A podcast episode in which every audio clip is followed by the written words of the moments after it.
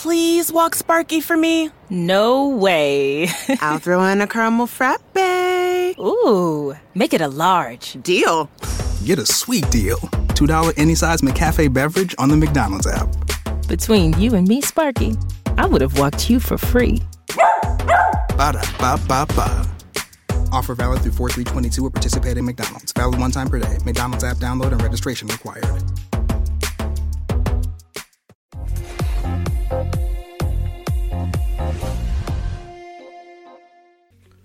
Buenas tardes amigos, episodio número 35 ya de Remotamente.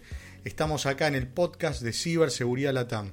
Como en todos los episodios, y esta vez no me fallan, me acompañan Emiliano Pichitelli y Facundo Malorel. ¿Cómo va Emi, Facu? Buenas, buenas. ¿Cómo dice que le va, Dani? Bien, se todo hace, muy se bien. hace largo esto, ¿no? De semana a semana. Sí, sí, la verdad que sí. Vamos ¿Cómo a ir, andan? Vamos a ir con, por acá. con las vías de contacto, Facu. Sí, por supuesto. Nuestras vías de contacto eh, nos pueden ver a través de www.remotamente.co. Eh, tenemos un Twitter, un Instagram y un Facebook cuyas, este, cuyas en las redes somos remotamente ok, disculpen. y tenemos un canal de Telegram eh, en donde vamos publicando este, todas las novedades y cada vez nos siguen más personas, que es remotamente ok. Dicho esto, me parece que le pasamos la palabra y es lo más conveniente a Emi para que presente al invitado del día de hoy. Tremendo, tremendo invitado y estábamos con mucha expectativa. Así que Emi, tu palabra. Bueno, muchas gracias, Facu. Es la primera vez que voy a presentar esta parte, ¿no? Y creo que sí. Bueno, arrancamos. Todavía recuerdo aquel marzo de 1989, el primer día de clases de quinto grado en una nueva escuela para mí, la escuela San Simón de la Plata. Pero yo no era el único nuevo en el grado, ¿no? Por ahí había dando vueltas un nene rubio con corte taza, con el cual pegamos onda casi de inmediato, y eso nos hizo más fácil la adaptación para con el resto. Este nene, y ahora hombre obviamente, es un gran hermano de la vida para mí, gran padre, esposo, gran amigo, gran cocinero, emprendedor incansable y un runner furioso. He aquí con ustedes en remotamente Jonathan Loy, CEO del Grupo Z. ¿Cómo dice que le va, Johnny? Hola, qué lindo, qué linda presentación. Bueno, mandámela después, voy a- y me la- cuando me pidan, el, me pidan el CV le voy a decir, pará que te mando un audio.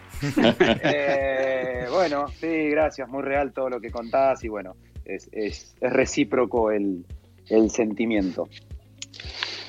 Acá estamos con Facu y con Dani, los presenté de fuera, los presento en vivo. Facu, Dani, Johnny. Un gusto, Johnny. Un placer, un placer. Hola, hola Johnny, acá Facu. Gracias, gracias por sumarte. Sé que estás con muchos temas, pero gracias por hacerte un tiempito y charlar con nosotros. No, no, ningún problema. Bueno, Johnny, arranco yo con la primera pregunta. A ver, sabemos que sos un emprendedor, emprendedor incansable y siempre estás pensando en forma de conectar a las personas ¿no? y crear nuevos proyectos y demás. Contanos un poco lo que no se conoce tanto, quizás se, no- se conoce a través de algunas charlas, pero no lo conoce todo el mundo, de cómo comenzaste con esto, ¿no? ¿Cómo comenzó tu, tu, eh, espíritu emprendedor? Si querés arrancar desde las plantitas para acá. Hmm. Eh, bueno, la verdad que, yo creo que la palabra emprendedor tiene dos, dos definiciones, si se quiere, ¿no? Eh, la primera es, cuando uno habla de emprendedor, muchas veces se habla de una descripción de personalidad, o sea, la personalidad del emprendedor. Los emprendedores, en cuanto a personalidad, solemos ser gente muy ansiosa, eh, nos motiva mucho el cambio, nos, aburrimos y nos hacemos malos en, una rutina. O sea, yo, realmente soy muy malo dentro de rutinas, creo que sería un pésimo empleado. Eh, y después somos personas optimistas, por lo general, eh, que tiene que ver con que a, pesar de todo siempre tratamos de encontrarle la vuelta y creer que va a mejorar. Y, y la verdad que creo que es algo que uno se nace, digamos. Estas cosas, bueno, no nos vamos a poner a profundizar en eso, si se nace, se hace, pero en mi caso, yo desde muy temprana edad eh, sentí eh, una atracción total por emprender distintas cosas. Y el emprendedor también se lo distingue hasta en los grupos de amigos. El emprendedor, por lo general, es el que también organiza las reuniones, es el que, el que piensa cosas nuevas para, para el grupo de amigos, es el que por ahí se preocupa cuando ve que un amigo no está del todo bien. Eso también tiene que ver con la característica de la personalidad. Y yo creo que cumplo perfecto con eso. Y después está también el emprendedor como la etapa dentro de un proceso de desarrollo de una empresa. O sea, cuando uno dice emprender, es un momento, que es en potencia. O sea, yo quiero emprender un negocio de, no sé, eh, seguridad. Entonces, eh, es en potencia. Ahora, ese es un momento que en algún punto se supera y ya deja de ser un momento para transformarse en empresario. Y eso es importante para decirlo. Pero desde muy chico eh, yo emprendí de todo. El otro día me preguntaron en una entrevista, una, me hicieron una pregunta y ahí reflexioné que yo en realidad nunca en mi vida, tengo 41 años, trabajé para alguien. O sea, no tengo ni idea de lo que es un aguinaldo, de lo que son vacaciones pagas, de lo que es... No, no, no tengo ni idea. Toda la vida sé lo que es porque lo he pagado, digamos, pero nunca lo recibí. Eh, algo raro, ¿no? Porque por lo general hay como siempre, no, trabajé en tal lado, después hice esto y después emprendí. Yo nunca trabajé para nada, siempre tuve mis propios emprendimientos, me fueron bien, me fueron mal, eh, pero siempre eh, encarándolo yo solo o acompañado, pero emprendiendo. Bien, qué bueno. Y vos arrancaste, bueno, arrancaste muy chico con algunas plantas y demás, después la casa, una casa de computación, que después se transformó, tuvo hasta sucursales, todo, y arrancaste ya de lleno hace ya un tiempo, ¿no? Eh, empezando quizás tímidamente, haciendo asesoramientos, negocios y demás, algunas empresas, a lo que hoy se transformó en el grupo C, ¿no? Contanos un poquito eh, eso justamente, ¿no? de qué haces hoy en día. Sí, en realidad, a ver, lo que yo siempre creo que, es una búsqueda que para mí fue muy natural al principio y hoy es una búsqueda ya más consciente y más planificada de tratar de desarrollarme profesionalmente haciendo lo que me gusta y también lo que me gusta y lo que creo que naturalmente tengo alguna habilidad, digamos, ¿no? Viste que en la vida todo se debate siempre entre lo que uno quiere y lo que uno puede hacer, ¿no?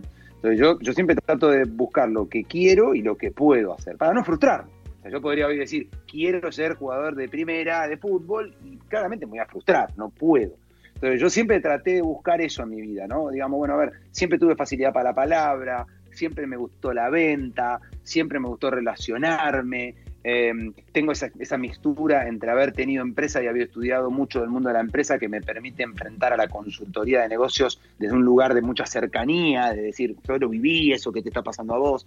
Y ahí fue como se fue armando. Primero una consultora, solo yo contra el mundo, empecé a dar charlas, empecé a dar clases, y después todo eso se terminó ordenando en lo que hoy es una empresa que tiene oficina en cuatro países, muchas muy diversificada, 25 socios. Y bueno, la verdad que sí, cuando lo cuento así a veces digo, wow, ¿no? Que cómo, cómo eso que empezó siendo algo tan chiquito y no hace tanto, porque yo empecé con esto en el 2012, con, formalmente, eh, nada, empezó a tomar forma y hoy la verdad que estamos muy contentos, por más que hemos sufrido muchísimo esta situación, como todos creo, pero, pero contentos y sobre todo muy optimistas con respecto a lo que, a lo que viene. Qué bueno, qué bueno eso. Y otra de las cosas que haces y mucho, yo siempre defino a Johnny como, em, eh, como alguien que, cuando agarra algo va hasta el final con ese algo, ¿no? Y, mm. con todo, digamos, ¿no? Tiene, se le pone algo en la cabeza y hasta que no hace 10 cosas de eso, no para. Por ejemplo, los libros, ¿no? Empezó a escribir un libro hace, hace unos... ¿Hace cuánto fue escrito el primer libro? 2016. 2016, o sea, hace cuatro años escribió el primer libro. Hace poquito acaba de sacar un libro, que es el cual que me quiero que me cuentes un poquito de qué se trata, pero está también por salir otro, o sea, sacó un libro hace, no mm. sé, menos de un mes y está por salir otro dentro de un par de semanas, o sea, una locura. Contanos un poco de ADN digital, ¿no? Porque nos llama un poco la atención en, nuestro programa. Bueno, claro, entiendo. Tiene que ver indirectamente, es un primo, digamos, de lo que ustedes hablan. Eh, primo hermano. Bueno, ADN Digital es el, como bien dijiste, es el cuarto libro, mi cuarto hijito. Eh, yo siempre los libros eh, los escribo con alguien, nunca escribí en soledad. Me parece que es un proceso interesante para escribir un rápido y lo acelera y lo, enriquece. este libro en particular lo escribí con Jonathan Baldovino, que es una persona que conocí que, hace tiempo ya y que, él hace mucho de la parte de marketing digital. Lo conozco, Johnny, un fenómeno. Bueno, nos unimos para él más la parte digital, la parte más de marketing digital y yo la parte más de negocios, que creo que es algo que le falta mucho en general a los que venden eh, marketing digital. Y te digo la verdad, también con un objetivo claro de eh, tratar de atacar a una profesión que suena parecido, pero que no es lo mismo. Pues, pues tenés el marketing y tenés el marketing. que es con G. Eh, el, el, marketing, que, que, es muy popular, eh, está muy difundido, siempre sobre el nombre de marketing, ellos no se dicen marketineros, pero ¿qué es esto de los falsos gurús que hay en torno a, sobre todo el marketing digital? Entonces tratamos en este libro de ayudar al emprendedor, como siempre digo, y a mí en esto es muy bueno, hay una gran diferencia entre entender y saber. ¿ok? O sea, yo de seguridad informática, de tanto escucharlo a Emiliano y de tanto preguntar, no puedo decir ni ahí que sé de seguridad informática, pero hoy creo que entiendo hasta de ingeniería social, de seguridad física, seguridad lógica. Entiendo, vos me decís, ¿yo lo puedo hacer? No, no lo puedo hacer, ni quiero, para eso están ustedes. Pero lo que nosotros intentamos con nuestros libros es que la mayor cantidad de gente entienda más sobre qué es el marketing digital, los canales digitales, para que ayudarlo a tomar mejores decisiones y si es posible evitar al máximo eh, a este virus del marketing, que si vos no entendés, no te queda otra que confiar y se pierde mucho dinero, mucha frustración y demás. Así que de eso hablamos en eh, ADN Digital. Vos de esto sabés y mucho. Eh, en algunas oportunidades has comentado que la marca personal es lo que se dice de vos cuando vos no estás. ¿Qué consejos podés darnos para poder construir una marca personal teniendo en cuenta lo fundamental y el, el papel fundamental que cobra esto hoy en día, ¿no? Bueno, sabes que esa frase en realidad se le atribuye a muchas personas, pero a una de las que se las atribuye es a Jeff Bezos, hoy el hombre más rico del mundo y bueno, de Amazon. Hmm. Eh, dicen que él decía eso, o dice, no sé, viste esa frase que nunca, no, le pude preguntar todavía, capaz cuando lo vea le, le pregunto, es verdad que esta frase es tuya, pero bueno, en principio la de marca, bueno, a mí marca, a mí hay varios temas que siempre me obsesionaron eh, y digo obsesionaron porque me obsesionaron. O sea, obsesión es eso que te, vuelve loco algo y estás hasta investigando y fanatizado, que son tres que por suerte los tres se tradujeron en charlas TED. Digo por suerte porque me permite contarle al mundo eh, eh, de lo que pienso en, en, un escenario, ¿no? O sea que digo, si a alguno le interesa profundizar, porque por ahí los tiempos de este tipo de programas son más cortos, una de las charlas TED, que fue muy linda, fue la más grande, que fue la TED TEDx de Mar del Plata, que es muy grande, es la segunda más grande del país, que eh, habló sobre marcas que marcan. Y ahí yo hablaba de que en realidad la marca no es algo, puede ser algo accidental, tiene mucho que ver con la charla que, a veces da Emiliano, eh, una, ¿cómo era esto? Una vida para construir una marca y cinco minutos para destruirla, o una cosa sí, Sí, eso, para perderla. Eh, bueno, para perderla, tiene mucho que ver con eso. Y creo que hoy en el mundo que vivimos hay que tomar conciencia de esto. Porque la marca básicamente es una construcción, debe ser una construcción, que básicamente tiene que ver con esa frase que vos dijiste. ¿Qué se dice de mí cuando yo no estoy?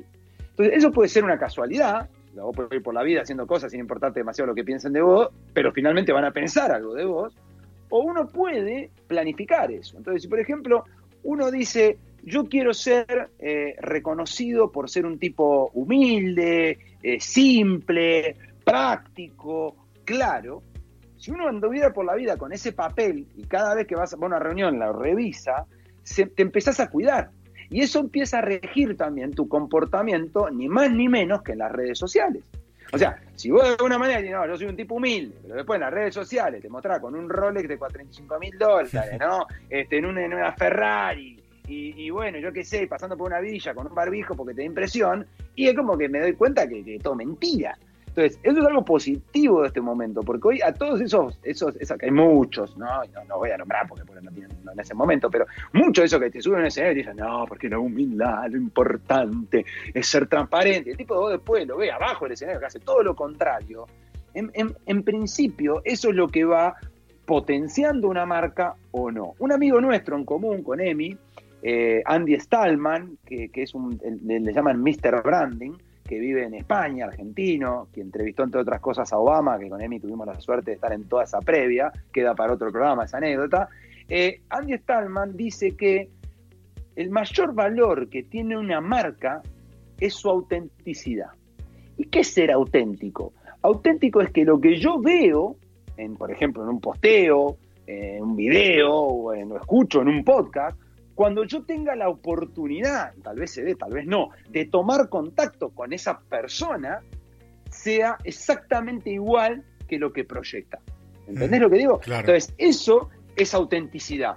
Las personas auténticas son personas auténticas. Tal vez no te guste lo que el tipo dice o lo que el tipo hace. Pero a pesar de todo le reconoces que es auténtico. ¿Entendés? Que el tipo dice una cosa y se comporta de esa manera. Entonces, es, es muy interesante y yo creo que le dedicamos muy poco tiempo. eh, yo trato que no, yo le dedico mucho, pero en general se le dedica poco tiempo a hacerse esa pregunta. Che, ¿qué quiero que se diga de mí? ¿Y qué se estará diciendo? Sí, sí. A mí, a, mí- a mí es un tema que me apasiona, el tema de la reputación digital. Bueno, actualmente sabemos eh, que, que es muy fácil arruinarle la reputación a una marca, una compañía, un profesional, etcétera.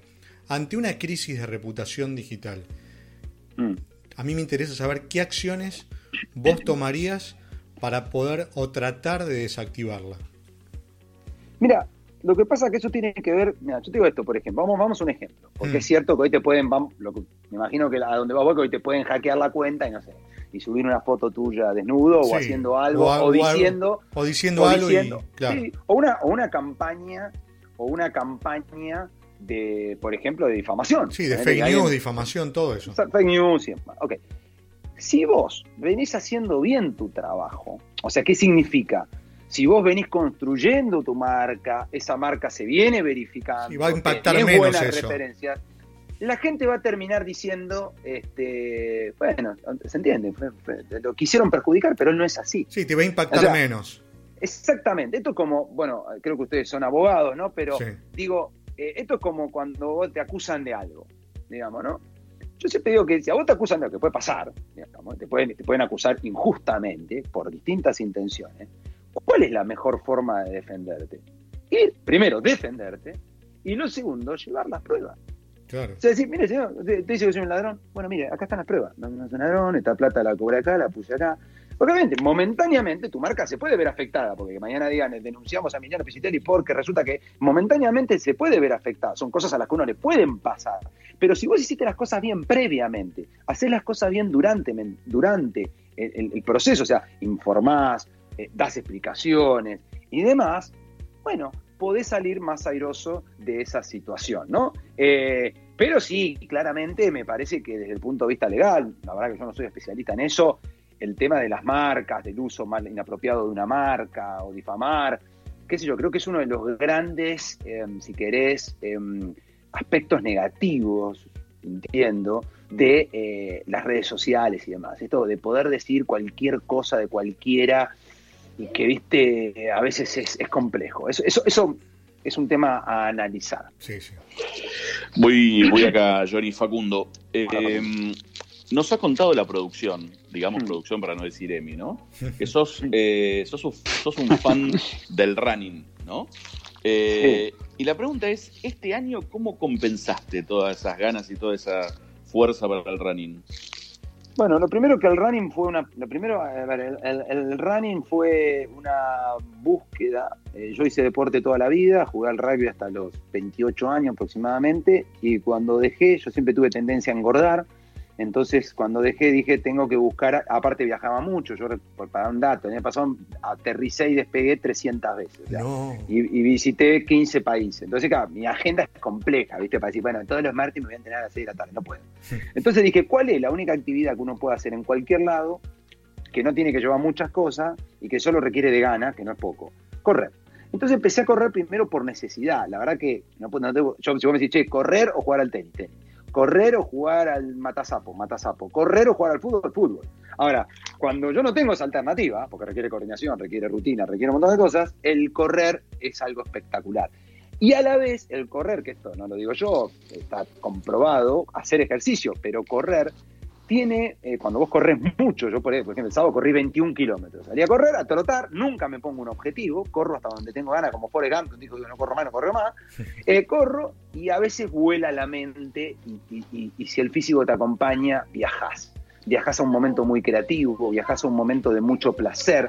Entonces por eso lo hice. En pandemia fue complejo, por eso lo primero que hice el primer día, cuando dijeron acá no se puede correr, me compré una bici fija por Mercado Libre, eh, buena, y todos los días en vez de correr le metía una hora y media, dos horas de bici fija y así pude este, sobrellevar esa ansiedad, porque es un vicio, ¿eh? O sea, la necesitas, el cuerpo te dice corre, corre, corre. Así que Claro. bueno, eso me Bien. ayudó un poco. Bien, bien, bien. Bueno, les recordamos que estamos hablando con Jonathan Lloydy, CEO del grupo SET. La verdad estamos pasando muy bien, eh, conociendo detalles de su vida más allá de lo que su amigo Emi este, no, nos ha contado y eso la verdad es, muy, muy interesante. Ahí me quedo con algo que dijiste un poquito más arriba, me pareció, me pareció apasionante. Eh, vos cuando arrancaste con, con, este ADN que contaste que tenés como, como en tu sangre, donde toda la vida fuiste emprendedor y, y digo, ¿sabías a dónde querías llegar o fuiste haciendo camino al andar? Mira, es una pregunta interesante. Yo en general te diría que eh, vivo teniendo déjà vu, cosas que hablo mucho con Emiliano cuando hemos viajado y demás. Yo vivo teniendo déjà vu. Y Emiliano, que ha sido mi hermano de la vida, hemos compartido mucho, él es testigo de muchas veces yo le cuento cosas que en el momento que las cuento parecen imposibles. vos sos un loco. Eh, y, y, suelo ser bastante, me empaco demasiado con los objetivos. O sea, tal vez no me fijo mil objetivos, pero cuando me fijo un objetivo, hasta que no lo cumplo, no paro. Y es una energía que me, me, me conduce hasta ahí. Nunca el objetivo, por eso que hay diferencia entre objetivo y visión. La visión es algo medio nublado, es, es como decir, mira, yo tengo un sueño, mi sueño es ser el referente número uno de seguridad. Vos decís, bueno, es un objetivo, podría ser un objetivo, pero no está tan claro el primer paso que tenés que dar. Entonces me parece que uno tiene que siempre tener como una visión, que puede ser dinámica, que puede cambiar, que con los años cambia, pero hay que tenerla. Y tiene que ser ambiciosa, tiene que ser lógica. ¿Qué significa? No, de vuelta, no puede tener la visión de querer ser jugador de fútbol. Eso no sería real. Sería un sueño, pero un sueño incumplible. Ahora, cuando uno empieza a tener visiones relacionadas con lo que uno hace, el primer desafío es el cómo, es el primer paso, la primera galletita que tengo que cumplir. Otra de mis charlas TED, casualmente, y la más vista, que se llama El no, ya lo tengo, habla precisamente de eso. De que muchas veces nos ponemos límites nosotros. Y a veces vos te das cuenta que intentarlo, el peor resultado que podés obtener es que sea un no. Y el no ya lo tenías antes. ¿no? Esto que se usa muy popularmente en los grupos de amigos, ¿no? De ese amigo que se encaraba todo. Y el flaco decía, pero el flaco siempre se iba con una chica. Sí, pero vos estás contando el final. El pibe rebotaba, que era un pinball adentro del boliche, y terminaba llevándose una chica. Pero maravilloso. Porque maravilloso. no le tenía miedo al no. No claro. le tenía miedo al no. El que tiene miedo al no, que a veces son los más facheros, y tienen miedo al no, no, ¿qué va a decir de mí? Y anda y pregunta, hola, ¿qué tal? ¿Querés bailar? No, listo, volvé. Estás igual que antes. Ya tenías el no antes. ¿Qué te volviste con otro no? No pasa nada. Ahora, a veces te sorprende que te dicen sí. Yo tengo muchos ejemplos interesantes de eso, ¿no? Pero digo, de haberme animado a mandar un mail a un tipo y que me diga, ok, bueno, empecé a escribir. De haber mandado un mail a otro y tener una entrevista con Henry Minsner, un número uno del mundo de los negocios, eh, en Skype, una hora, que el tipo de la conferencia le había cobrado 50 mil dólares y a mí me la dio porque le pareció interesante lo que yo le pregunté. Y si yo no le hubiese mandado el mail, nunca me hubiese enterado de eso. Obviamente recibís mucho más no que sí. Pero si no intentás 100, 100 no, nunca vas a tener un sí. Y eso es un poco lo que me guía este, permanentemente en todo lo que hago. Bien, Soy un poco arriesgado también, debo decir. Le doy fe, doy fe de todo lo que está diciendo. No puede, este invitado, lo, lo que tiene distinto este invitado al resto es que no puede mentir. Porque lo conozco hasta incluso mejor que él, así que hasta ahora viene diciendo toda la verdad. Eh, tened cuidado porque acordate estamos frente a dos abogados, Johnny, así que hay que tener Sí, cuidado. sí, sí, sí, sí, sí, sí. Bueno. Precavido. Sí, precavido. Bueno, desde que comenzó esta pandemia, viste que muchas empresas tuvieron que transformarse o acelerar algunos procesos referidos a la famosa transformación digital, que fueron quizás las empresas que de alguna manera sobrevivieron, ¿no? Pudieron mantenerse, quizás un poquito menos, un poquito más, pero mantenerse. Y después otras tantas que le está costando, ¿no? Como el tema obviamente de gastronomía, hotelería y demás. Vos tenés una teoría que es las empresas, eh, la B corta, no, la B corta y la L, si no me equivoco, eran las letras que Ujú. llamás vos, Ujú, de cómo va a ser esto después de la pandemia. Explícanos un poquito eso. Bueno, por favor, chicos, me, me- me interrumpen cuando quieren, porque yo suelo hablar mucho. Eh, a ver, voy a tratar de ser breve, estoy acostumbrado igual a, a los medios, así que voy a tratar de ser breve. Mira, yo creo que el concepto este de la nueva normalidad, eh, esto es una visión muy personal, pero espero aportar algo. Con respecto a la nueva normalidad, yo creo que todavía no podemos hablar de la nueva normalidad. Me parece que yo voy a marcar un hito que para mí va a marcar el comienzo de la nueva normalidad y que mientras The Hit a Big Scratcher from the Virginia Lottery could be a big hit for you. The game gives you the chance to win up to $1 million. Virginia Lottery Scratchers. Everyday wins. Visit a lottery retailer near you. For odds and more information, visit VALottery.com. There are more ways to celebrate than ever before at the Jeep Celebration event. Hurry in for great deals today on the only brand that lets you go anywhere and do anything. And now, returning FCA lessees get $2,000 combined bonus cash, plus $500 Jeep Celebration bonus cash on the purchase of a 2021 Jeep Grand Cherokee L Limited. Lessee is solely responsible for early lease termination payments, fees, costs, and penalties. Current lease must end by 4 3 2023. Residency restrictions apply. Must take retail delivery from dealer stock by 331 2022. Jeep is a registered trademark. Que no se dé ese hito, vamos a estar transitando en una anormalidad. O sea, nada de lo que está pasando es normal y posiblemente no lo sea. Un día te abren, un día te cierran, un día esto, un día el otro. Todos vivimos ahora como una sensación de no sé bien cuál es la realidad. La nueva normalidad comienza con la vacuna. Desde el momento que anuncien una vacuna, una vacuna que, que, bueno, que se empiece a dar seguramente los factores de riesgo, bla, bla, bla, desde ese momento se va a empezar a construir la nueva normalidad. Todo el que diga esta nueva normalidad no lo es.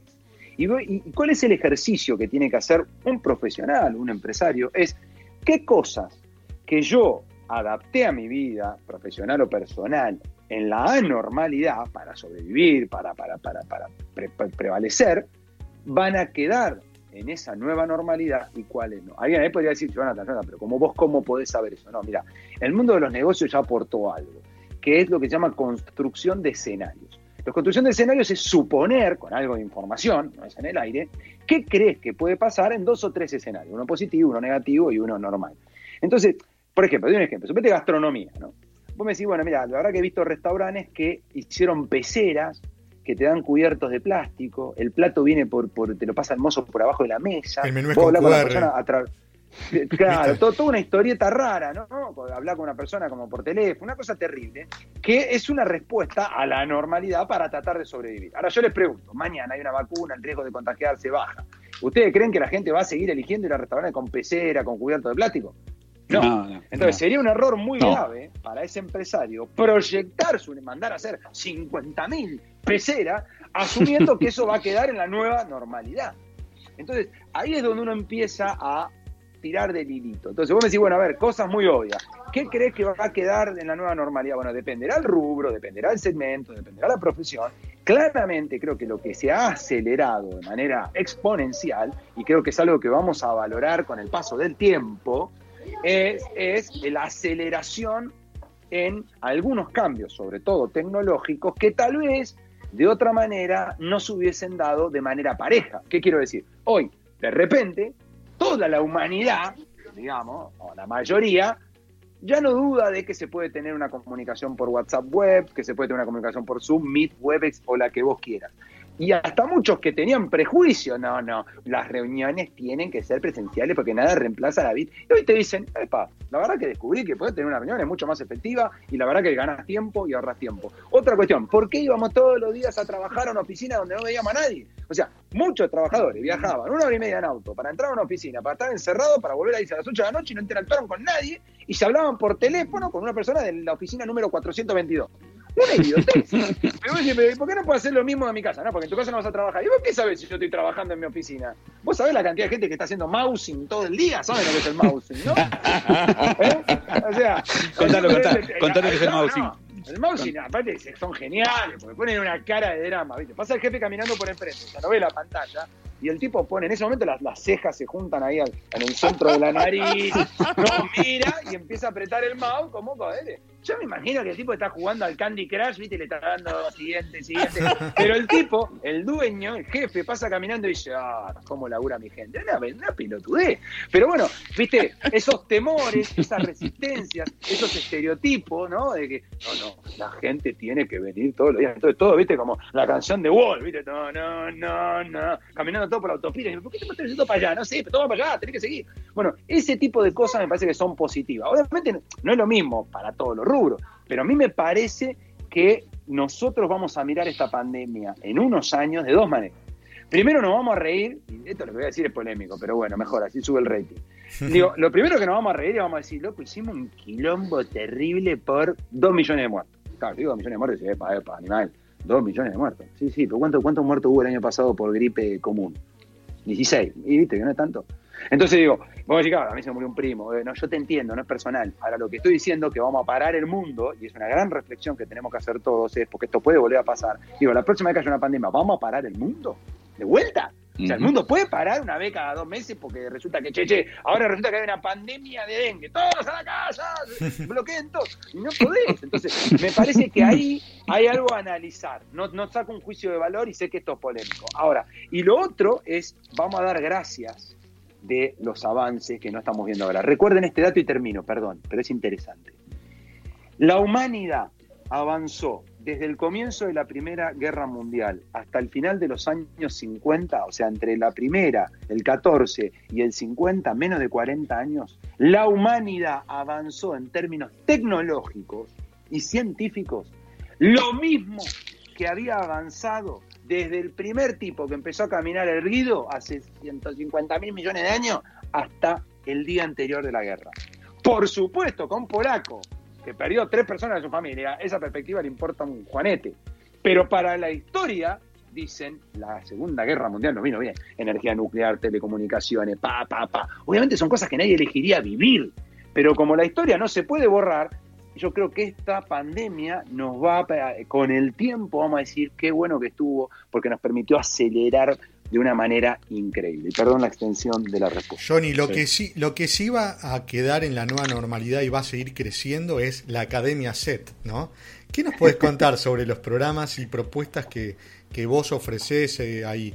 Y después eh, me gustaría saber cuáles son los programas que, que nos podés recomendar y por qué. Bueno, es un caso interesante la Academia SET porque primero que esas cosas que, que yo, yo, yo, estoy muy agradecido a la pandemia en alguna cuestión. No, de nota estoy angustiado, bueno, con mis amigos, yo qué sé, pero, pero en términos de negocio yo soy un agradecido. Lo primero lo sufrí un montón, pero la verdad que debo agradecer porque a mí me permitió meterme en un mundo del cual yo, debo ser sincero, lo veía de lejos, ya no, no, no, que era el mundo digital, de educación y digital. Yo amo el escenario, amo lo presencial y la verdad que siempre lo miraba no, nada, nada es igual. Y el día uno de la pandemia, yo recordé que había un amigo mío que era, había trabajado conmigo en un boliche en La Plata, que hace rato me venía hablando de una aplicación que habían desarrollado de learning y que yo nunca le había dado bola. Y en ese, el día uno, lo llamé y le dije, Gilla, porque decimos Gilla, Esteban, Gilla, ahora te voy a dar bola. Me qué oportuno eso. Y agarré. Pasame el contacto después, ¿eh, Johnny? Sí, por supuesto, sí, ¿no? porque aparte ahora soy socio. No, solo la, la, usé para mí, sino que compré acciones. Muy bien. Se llama Go for Click eh, que es una plataforma de educación de e-learning, pero distinta, diferente, la verdad que es increíble.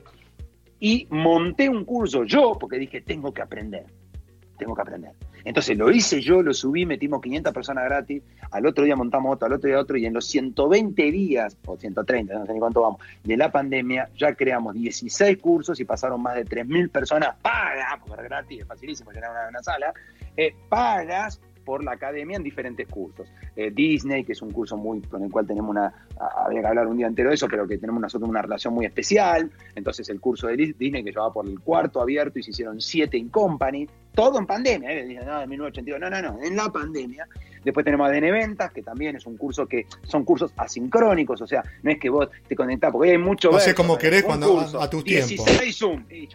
Lo haces a tu tiempo, está bien lo haces a tu tiempo, interactivo, logramos algo increíble que es que eh, lo más difícil de reemplazar en la educación de e-learning es la interacción entre los alumnos.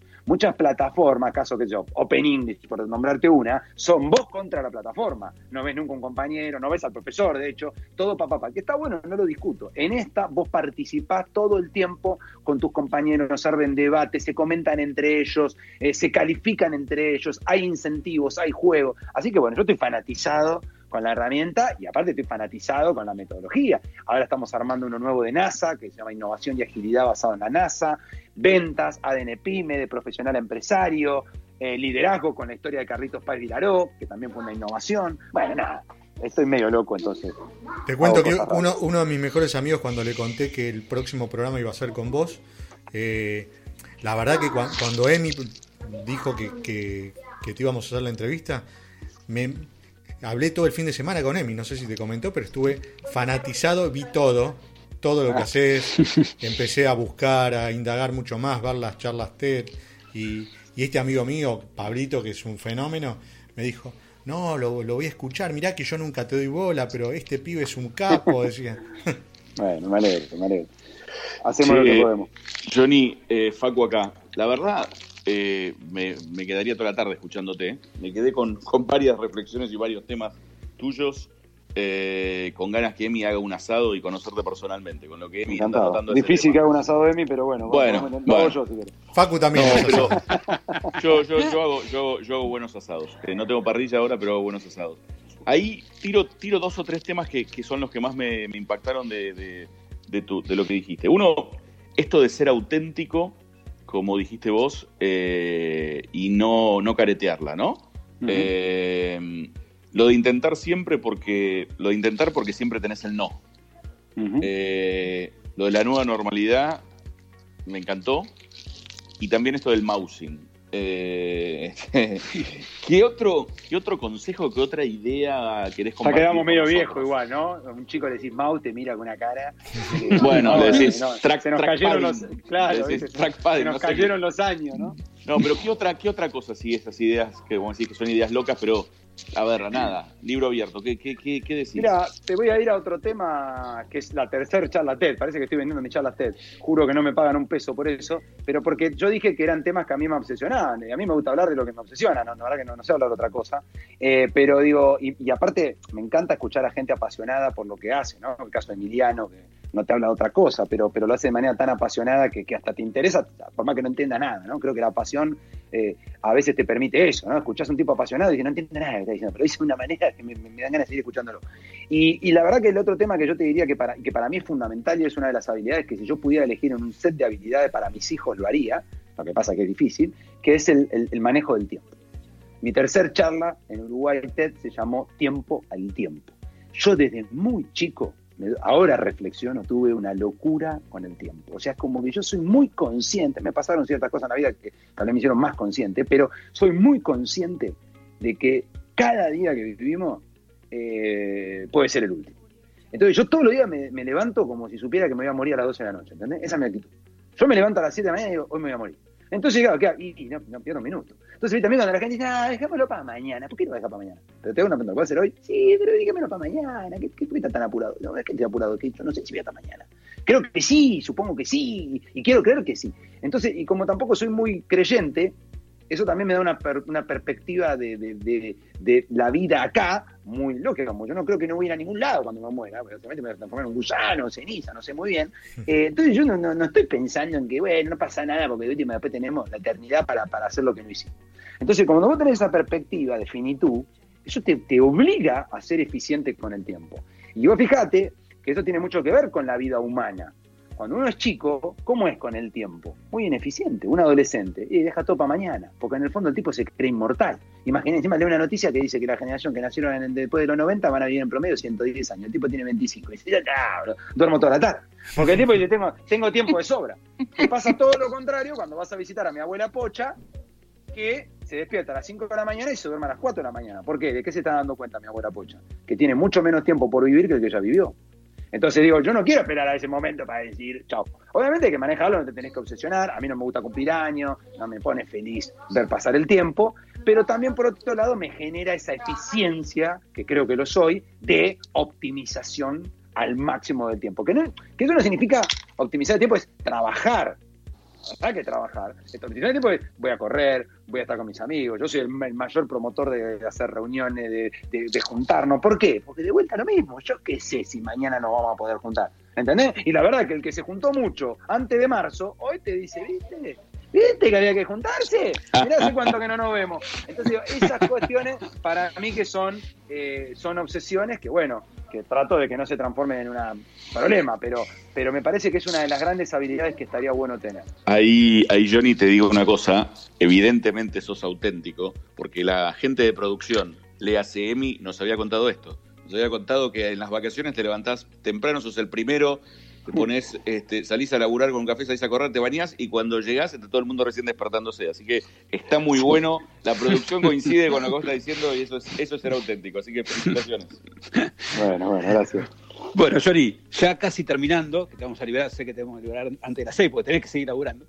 Eh, tanto Dani como Facu y yo participamos en muchas conferencias todo el tiempo, como speaker y demás, pero estamos muy, muy lejos de compartir escenario con Barack Obama, por ejemplo, o de tener 7.500 asistentes en un estadio en Colombia, ¿no? que tuve la suerte de estar ahí y doy fe de eso. Contanos rápidamente qué sentiste ahí arriba ¿no? Aparte compartiendo escenario con esta persona y con esas 7.500 personas. Y algunas recomendaciones que pueda dar a, los radioescuchas, como usted decir a mí, para plantarse ahí arriba y no salir corriendo. ¿no? Bueno, a ver, eh, bueno, algunas cosas. Ahí voy a meter dos temas y de vuelta, perdón por el tiempo, que me parecen importantes. Uno es el hecho de compartir. Me parece que uno, eh, a ver, la carrera del speaker o, cualquiera en realidad, por más que seas exitoso, entendiendo el éxito como que te eligen, ponele, eh, solo no está bueno. Y yo la verdad que eso, bueno, Emi también es testigo de eso, ¿no? Eh, yo, por ejemplo, el año pasado me invitan, bueno, cumplía 40 años, imagínense para un tipo que se observó el tiempo lo que significaba todo eso. Entonces digo, eh, me sale la conferencia esta con, en Colombia, la casa de referencia Emiliano, 7.500 personas, Barack Obama, Ken Segal, yo qué sé. Y, digo, no, porque solo es un garrón. Porque está bien, te lo queda vos, pero yo no te puedo contar lo que se vive ahí. Entonces agarré automáticamente y dije, le dije a Emiliano y a tres amigos más, y nos fuimos todos, algo raro, y agradezco también a los amigos, porque yo no sé si un tipo me invita a un congreso de no sé qué cosas, iría. Estos se coparon, y fuimos, y, y, y, la verdad que yo me decía, ¿qué fue lo más lindo? Haber compartido escenario con Obama, o que Obama comparte escenario conmigo en realidad. Bah. Eh, digo, ¿qué fue lo más lindo? El, el, que, el que ellos hayan visto a qué me dedico. Porque ahora ellos entienden, estuvieron ahí, Emiliano en particular estuvo arriba del escenario también, o sea, pudo ver toda esa perspectiva, vivimos dos días antes, dos días después, y son esas cosas que vos decís, valió la pena, ¿viste? Yo qué sé, ese solo, con el aplauso, y bueno, una charla más. Che, Johnny, ¿qué tal? El, el, el, currículum eso. ¿El after office con Obama y con Emi cómo estuvo? no, sí, no, no Obama inalcanzable. Olvídate, pero no, estuvo bien, estuvo bien. Aparte con Andy Stallman la pasamos muy bien porque él estaba muy nervioso, porque iba a entrevistar a Obama. Eh, entonces nosotros estuvimos con Emi justo en toda la previa, fuimos los primeros en subir a la... Él, mientras que... Ese es un momento increíble que Emi lo tiene documentado.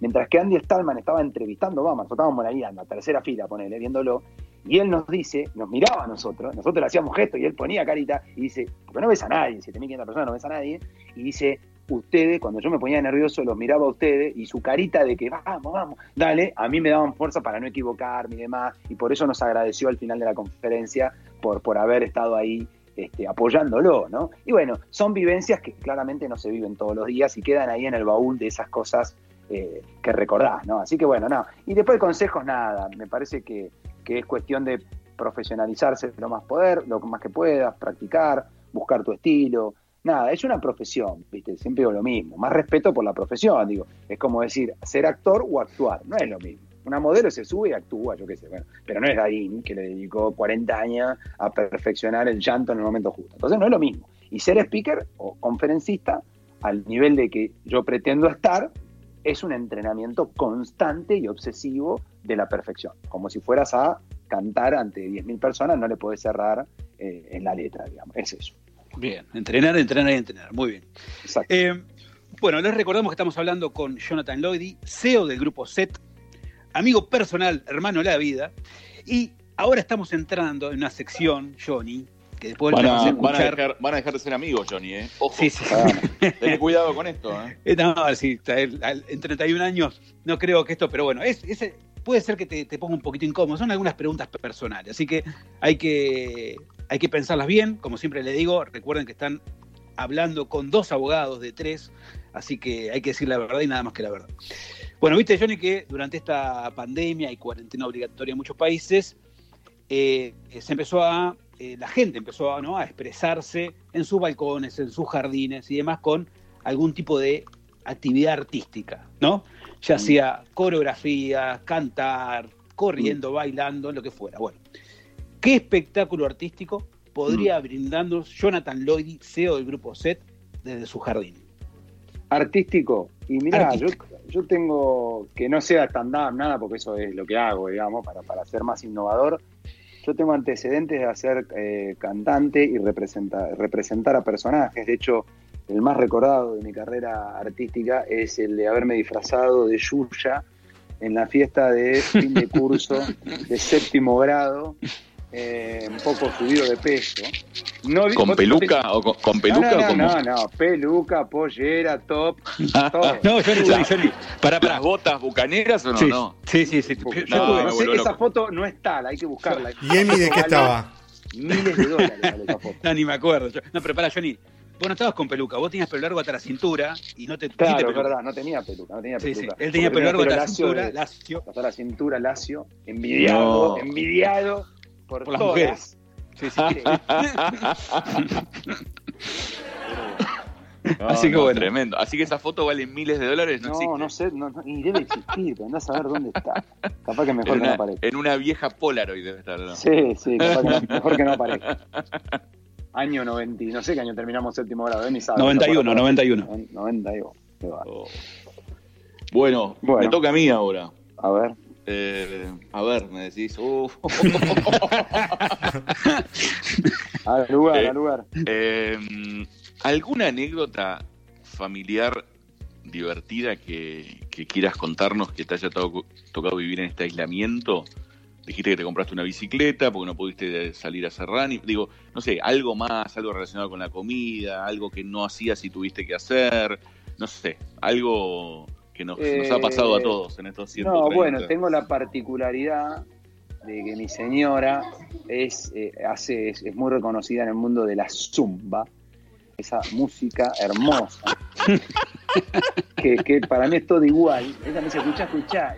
Para mí, para existe un solo tema, para mí. Daddy Yankee que hizo uno y lo alarga, lo alarga, lo alarga. Eh, entonces, claro, ¿viste? es una... Uno se relaja, pobre, ya me aguanta a mí. Pero no, no, eh, los gritos, aparte grita como un animal, irá a la gente. Y bueno, y siempre me quieren sacar, viste, ahí para que haga algo yo y no quiero. Eh, no, de esas sí hemos tenido todos los días, es un show permanente. Y después no, creo que, a ver, en particular la verdad que soy un agradecido porque la verdad que vivo en un lugar muy lindo, con, con campo, me levanto viendo vaca todos los días. eh, y los chicos pueden dentro de todo jugar un poco afuera, así que en realidad la, la pasamos, no la pasé mal. Obviamente, no sé a cuántas horas del divorcio estoy, pero, pero digo, pero bueno, nada, dentro de todo. me Nosotros te damos una buen ma- ambiente es peor. Johnny, te damos una mano con el divorcio tranquilo ahí. Pero vale, me interesa, lo, lo hablamos después con la, en la producción. Bueno, Dani, te toca la Vamos, tuya. vamos con la última. Bueno, vos estás con 20.000 seguramente videoconferencias en estos días y lo que nosotros queremos saber es cómo es tu outfit eh, en, esta, en esta cuarentena cuando tenés que tener una videocall. Mira, tenemos algunos de los Sí. invitados que hemos tenido que hasta se ponen gel, sombrero, No, maquillaje. ¿Vos, ¿Vos cómo? Pantuflas. No, yo no soy muy metrosexual, digamos, soy más bien subte, subtesexual, digamos, ¿no?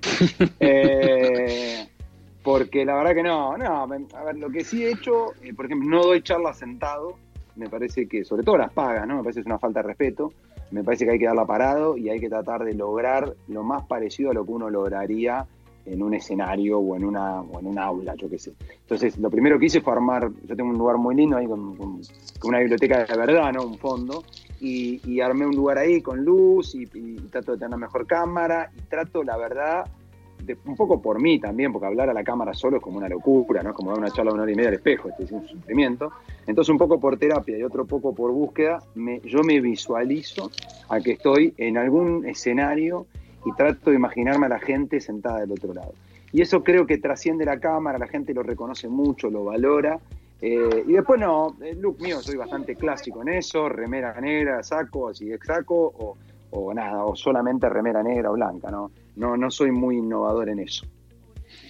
Bueno, yo, bueno, ya con esto, esta última fue la pregunta, viste, no, no era tan mala, no eran tan malas, pero bueno, algunos se ponen No, la verdad que no. Podría ser peor. Sí, podría ser peor. Bueno, Johnny, muchísimas gracias por sumarte, la verdad que es un espectáculo. Eh, puedo dar fe 100% de todo lo que dijo. Eh, así que bueno, agradecerte y, y nos estamos viendo en breve, muy en breve. Gracias, Johnny. Gracias por todo. Gracias de verdad. Gracias a ustedes. Muy buenas tardes. Lo que Chau, chau. Chau, chau. Chau, Hasta luego.